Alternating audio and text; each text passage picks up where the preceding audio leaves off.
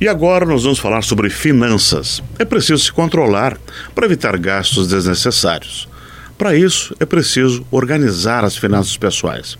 Muitas pessoas exageram. Em tempos de férias, compram presentes, gastam mais, depois bate aquele arrependimento. Mas é possível se organizar para ficar em dia com as contas e ainda guardar um pouquinho de dinheiro na poupança.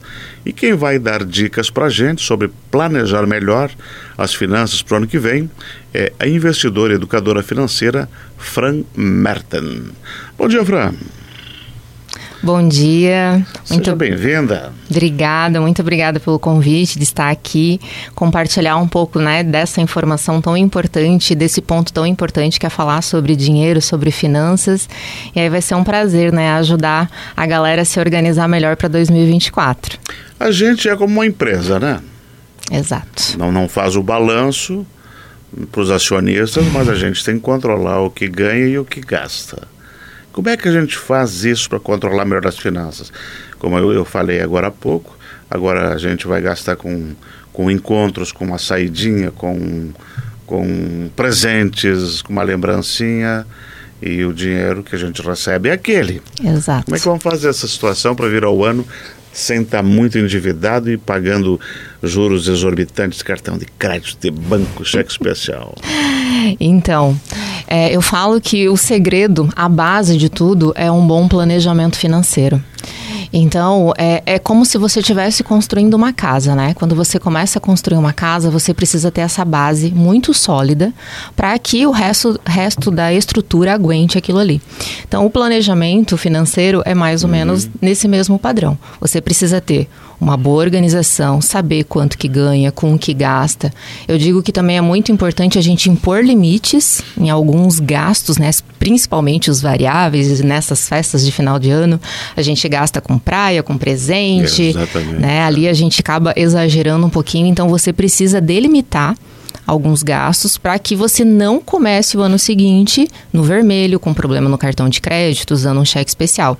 Então, para mim, a base é realmente o planejamento. Uhum.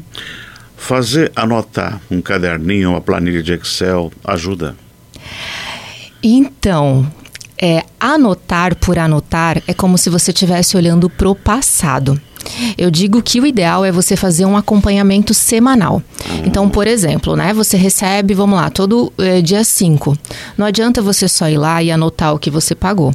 Uhum. O ideal é que você faça um acompanhamento semanal para que você avalie o tanto que você já gastou em cada coisa. Porque quando você anota, você só está anotando coisas do passado, coisas que você já gastou. Então, a ideia do planejamento é que você realmente. Prever, né? Exatamente, uhum. que você tenha uma visão do futuro, que você já prevê aquilo que você vai gastar lá na frente e, consequentemente, vá acompanhando.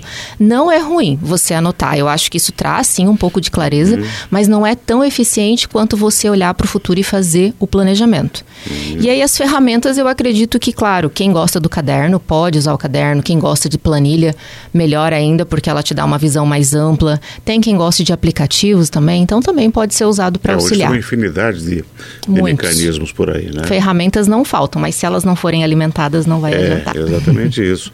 Vamos, digamos assim, uma pessoa que ganha 2 mil por mês, ela teria que mais ou menos dividir 500 pila por semana. Exatamente. A grosso modo. Exatamente. De forma geral, né? Sim, sim. Exatamente. Água, luz, telefone, custo fixo e variável.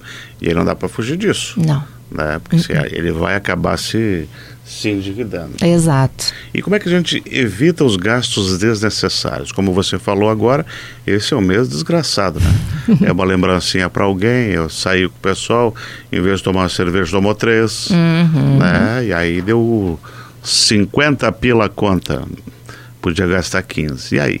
É. Então, o foco é você ter objetivos maiores. Então eu digo que quando você sabe aonde você quer chegar, o que você quer conquistar, você acaba abrindo mão de desejos momentâneos por algo maior. Então a gente precisa ter clareza dos nossos objetivos, do nosso propósito e, consequentemente, a gente vai ter mais equilíbrio emocional para lidar com isso. E eu digo assim, ó, eu não gosto de trabalhar com orçamento com escassez. Eu sempre falo para os meus mentorados, né? A gente uhum. não vai cortar tudo que tem aqui no orçamento, não. Mas a gente precisa ter uma vida com equilíbrio e com limites. Agora, nessa época, você acaba muitas vezes né, ganhando 13 terceiro, vem férias e tudo mais. Então, isso ajuda a dar uma equilibrada. Então, às vezes, você pode acabar até gastando um pouquinho a mais, você, mas você não pode deixar de lembrar que tem os, as demais responsabilidades né, para cumprir. Então, para mim aqui, se você tiver um objetivo maior e foco no que você quer, você vai conseguir aqui evitar esses gastos em excesso, né? Você vai acabar gastando mais, consegue se controlar um pouquinho mais. E até mesmo que na virada do ano a gente começa janeiro já com com problemas, né? Exato. Não vai ter o décimo se, você já gastou. Exato. Fevereiro já começa o IPTU, janeiro, não sei. Material escolar, Material matrícula escolar, das crianças na escola. Matrícula. Uhum. Tem que comprar roupinha nova, um Exato. tênis, enfim, né? Exato. Fran, e a questão do PROCON? As pesquisas eles fazem semanalmente de cesta básica, de alimentos, de churrasco, de não sei o quê. Isso pode ser um, um orientativo? Pode ajudar também? Sim, com certeza. Eu acredito muito, né, que as pesquisas elas podem dar, elas podem te orientar com base naquilo que você precisa. E uma coisa que eu sempre recomendo muito é que as pessoas elas façam uma lista, né, na hora de fazer a compra, para que elas também evitem é, gastar em excesso, porque se tu não leva a lista, tu vai olhando e vai pegando as coisas vai. e quando chega no caixa, né, você comprou muito além do que você precisava.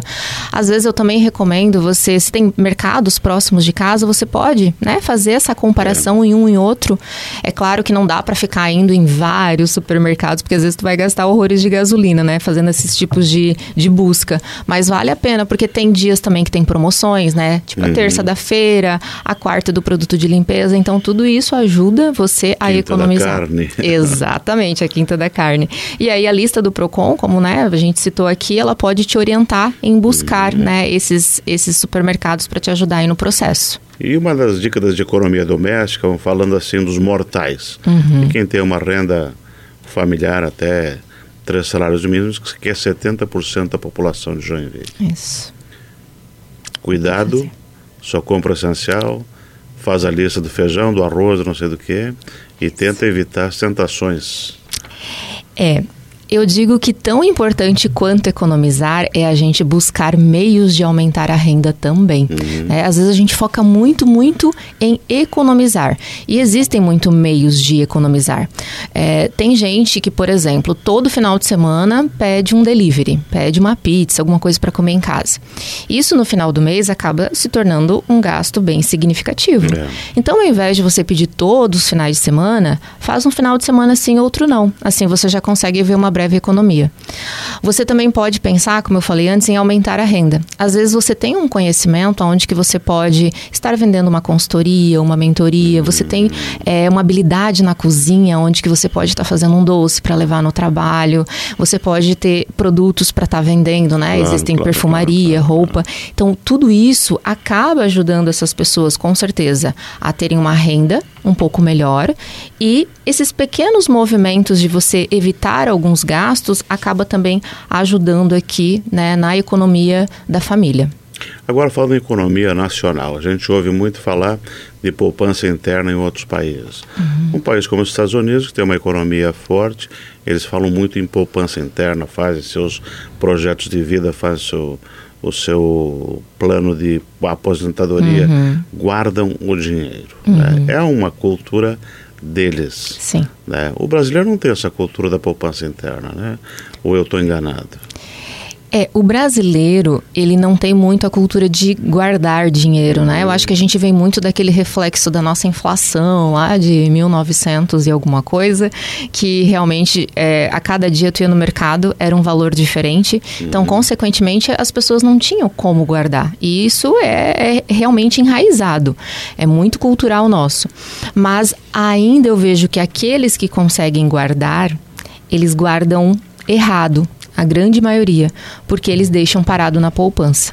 Hum. E a poupança não é o melhor lugar para você deixar o dinheiro. O rendimento é muito pequeno também. Né? Muito né? pequeno, muito é. pequeno. Existem outros tipos de produtos muito mais eficazes que fazem teu dinheiro render muito mais e, consequentemente, você consegue se preparar melhor também, pensando num futuro, pensando numa independência financeira, numa reserva para os filhos e vários outros objetivos. Mas daí precisa, precisa, precisa uma consultoria, né, especializada que a gente não tem conhecimento de investimento. Eu, por exemplo, só sei que existe a poupança. Uhum. Né? E algumas coisas que eu leio de tesouros e coisas e tal, mas não me meto porque porque eu não tenho. Exatamente, que falta conhecimento, né? É. é. Eu acho que às vezes uh, um pouco, às vezes, mais de curiosidade por parte das pessoas, elas vão achar muita coisa na internet, né? Porque hoje a gente tem as redes a nosso favor, que tu acha Também muita a gente coisa. pode cair no golpe. Também pode de cair Bitcoin, no golpe. não sei o que, eu recebo muita coisa aqui. Exato. É. E aí vem o alerta que não existe dinheiro fácil, Bem, que é o que eu falo muito na, né, para os meus clientes, nas minhas redes sociais. Não existe dinheiro fácil. Então a gente tem que ter essa consciência que para você criar um, uma vida abundante, para você realmente conquistar uma vida financeira uhum. estável, você tem que pensar o quê? No longo prazo. Ganhos rápidos, foge, sai correndo porque é golpe, né? Não dá para acreditar. É verdade. E o conhecimento é a base de tudo. À medida que é. você busca conhecimento, você consegue entender melhor de como funciona esse mundo dos investimentos também. Uhum. O que, que seria razoável, aconselhável de você economizar dos seus ganhos para botar um, embaixo do colchão, sei lá? algum investimento. Não, não vamos deixar debaixo do colchão, né? não, né? Bom, então, se for para deixar, comer, né? se for para deixar debaixo do colchão, vamos colocar na poupança, é, que é menos pior. Mas assim, eu digo que não existe um valor, um percentual que a gente possa colocar como regra, uhum. porque cada um tem a sua realidade. Então, o que eu friso muito é assim, ó, se você tem, se você ganha, né, tem uma renda ali de mil reais, mil e quinhentos, dois mil, se tu conseguir investir, poupar 50, 100 reais, maravilha. Tá bom demais. Né? Tá ótimo, é. tu tá, assim, muito além de milhões de brasileiros. Então, assim, não tem uma regra muito específica, eu não gosto de trabalhar muito com isso, porque uns falam 10%, outros 20%, mas eu uhum. acho que cada um tem que entender a sua realidade e à medida que você você consegue investir um pouquinho, você vai aumentando isso porque você vai sentindo o quanto é bom ver o dinheiro trabalhando por você. Uhum. Nós estamos conversando aqui com a consultora financeira Fran Merten. Fran, agora eu pergunto para você da criançada. Uhum. E o futuro? Dá para corrigir os erros que nós cometemos? Pode ter uma, uma geração mais educada financeiramente, para não se endividar, para não ter que estar tá pedindo para pai, para avô, empréstimo, essa confusão toda? É. Eu acredito fielmente nisso, porque antigamente a gente não tinha tanta informação quanto a gente tem hoje. Então, é. como eu falei, hoje a gente tem um celular, uma internet na palma da mão que com um clique você consegue descobrir muitas coisas. E eu acredito que muitos pais também estão sentindo na pele o quanto é é difícil não ter educação financeira.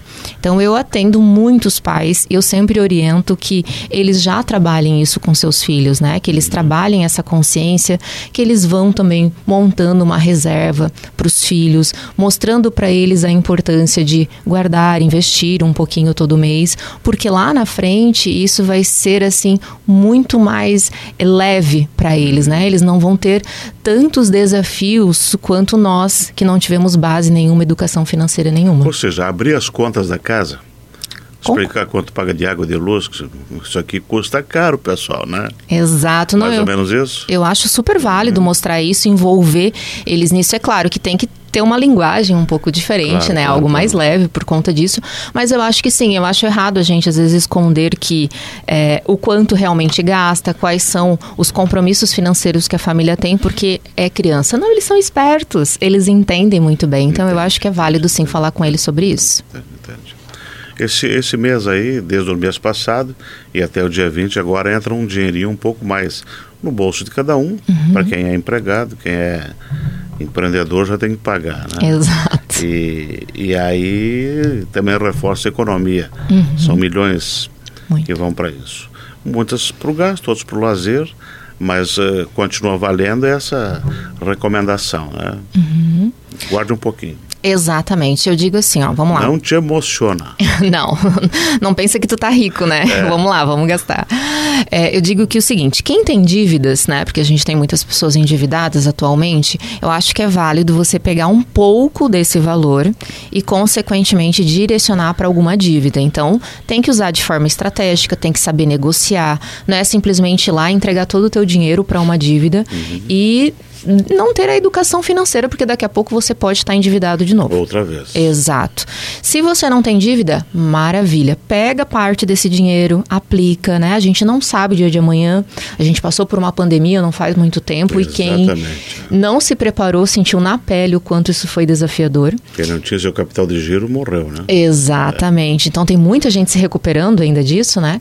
Então pega esse dinheiro, guarda uma parte, mas tu não precisa guardar 100%. Uhum. Aproveita, pega uns 20, 30% desse valor e gasta como você quiser. Isso. Aproveita o final do ano, né? Compra presente para a família, para você, mas você não precisa gastar todo esse dinheiro. Exatamente. E aí, para não virar o ano, não começar já 2024 de cabeça quente, né? Exatamente. Ter as contas em ordem, cartão com 17, sei lá quanto é que está o juro de cartão, mas deve ser muito alto. Os juros do cartão ao ano estão mais de 400%. Credo, meu Deus do céu. É muito alto. É muito, muito alto. Muito Se alto. torna uma bola de neve quase impagável. Né? Isso, e até legal que tu falou do cartão de crédito aqui, porque até gostaria de fazer uma ressalva que o cartão de crédito ele não é uma extensão do nosso salário. Hum. E é bem importante que as pessoas entendam isso, né? O cartão de crédito ele é uma forma de pagamento. Então a gente tem que realmente no planejamento entender que tudo que tu passa no cartão tem que estar de acordo com aquilo que você recebe. Porque muitas vezes as pessoas vão comprando sem controle nenhum, uhum. e aí quando chega a fatura é aquele desespero, né? Como que eu vou pagar? Entra no cheque especial, às vezes pega o empréstimo para pagar o cartão. Então entender que o cartão realmente ele é uma forma de pagamento e não é porque tu tem um limite de 10 que você tem mais tem 10 gastar, mil para gastar, exatamente. Mas isso vale também para quem usa cheque especial, né? Total. Que eu acho que o juro também está alto, né? Muito. É, dentre os, os, juros, né, o cartão é o maior, então é numa uhum. casa de 400, 500%, depende aí, né, do, do banco. E o cheque especial, ele fica na média de 180, 200% ao ano. Então, é um pouco menos, mas com certeza ele também, né, rouba, rouba muito dinheiro do teu bolso se você acabar utilizando ele. Fran Merten, baseado no, na sua experiência, eh, qual é o conselho que você dá para a gente iniciar 2024 numa boa e no terminar azul. 2024 no azul. azul, exatamente. São 12 meses. É desafiador, né? Então, como eu falei no início, a, a minha orientação é busque entender quanto que entra de dinheiro, com o que que sai, ter um planejamento, né? Que você faça isso, nem que seja no caderno, é, faça, por exemplo, projeções das despesas que você tem no decorrer do ano. Não é só anotar o agora. Então, o que que eu tenho de compromisso em janeiro, em fevereiro, em março, lá em abril, se tem uma viagem, eu já preciso deixar isso planejado. Se vai ter uma entrada de valor, é, um décimo, umas férias no meio do caminho, também já deixar isso projetado. Então à medida que você projeta isso e que você olha para as suas finanças, consequentemente você vai ter um ano mais leve é. e muito mais próspero. Né? Então você precisa criar essa rotina. Eu sei que é desafiador, é muito desafiador no início, mas se você não parar para cuidar do teu dinheiro, tu nunca vai sair desse ciclo vicioso de só trabalhar e pagar contas. Então, Às vezes tem que dizer não para a gente mesmo, né? Muitas vezes. Uma coisa é você precisar e outra coisa é você querer. É. Então a gente precisa focar no que a gente precisa.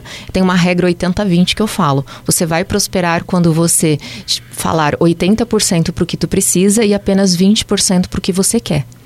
Então, à medida que você sabe dizer não, que você foca naquilo que você precisa e não fica dizendo tudo amém para o que você quer, você consegue prosperar, você consegue crescer. Então, que 2024 você foque mais no que você precisa, que você foque mais em ter uma organização, olhar para o seu dinheiro e ver o planejamento como um aliado da tua vida de uma forma geral. Porque quando as finanças não estão bem, normalmente o teu relacionamento não está bem, geralmente o teu trabalho Adoece. não está bem, adoece, muita gente entra em depressão. É. Então, vamos olhar para esse pilar tão importante da nossa vida, né, que é as finanças. Fran Merten, quem quiser te conhecer um pouco melhor profissionalmente, te encontra onde? Então, eu estou no Instagram como Fran Merten, né? Arroba Fran Merten. É, eu tenho também no YouTube, Fran Merten, é igual, não muda. Uhum. E nas minhas redes sociais eu sempre estou trazendo né, conteúdo sobre Isso. organização financeira, sobre negociações de dívidas, sobre investimento, que é um tema que eu gosto muito também. Mas eu entendo que se a pessoa não tiver organizada, fica difícil para ela dar esse passo além, né? É. Então, quem quiser me acompanhar, arroba Fran Merten. Fran Merten, muito obrigado por ter aceito o convite. Muito obrigado pelos seus conselhos aqui, para os nossos ouvintes. E tenha um ótimo 2024 no azul. Isso aí, vamos lá, vamos fazer 2024 incrível. Nós vamos agora ao intervalo e voltamos em seguida.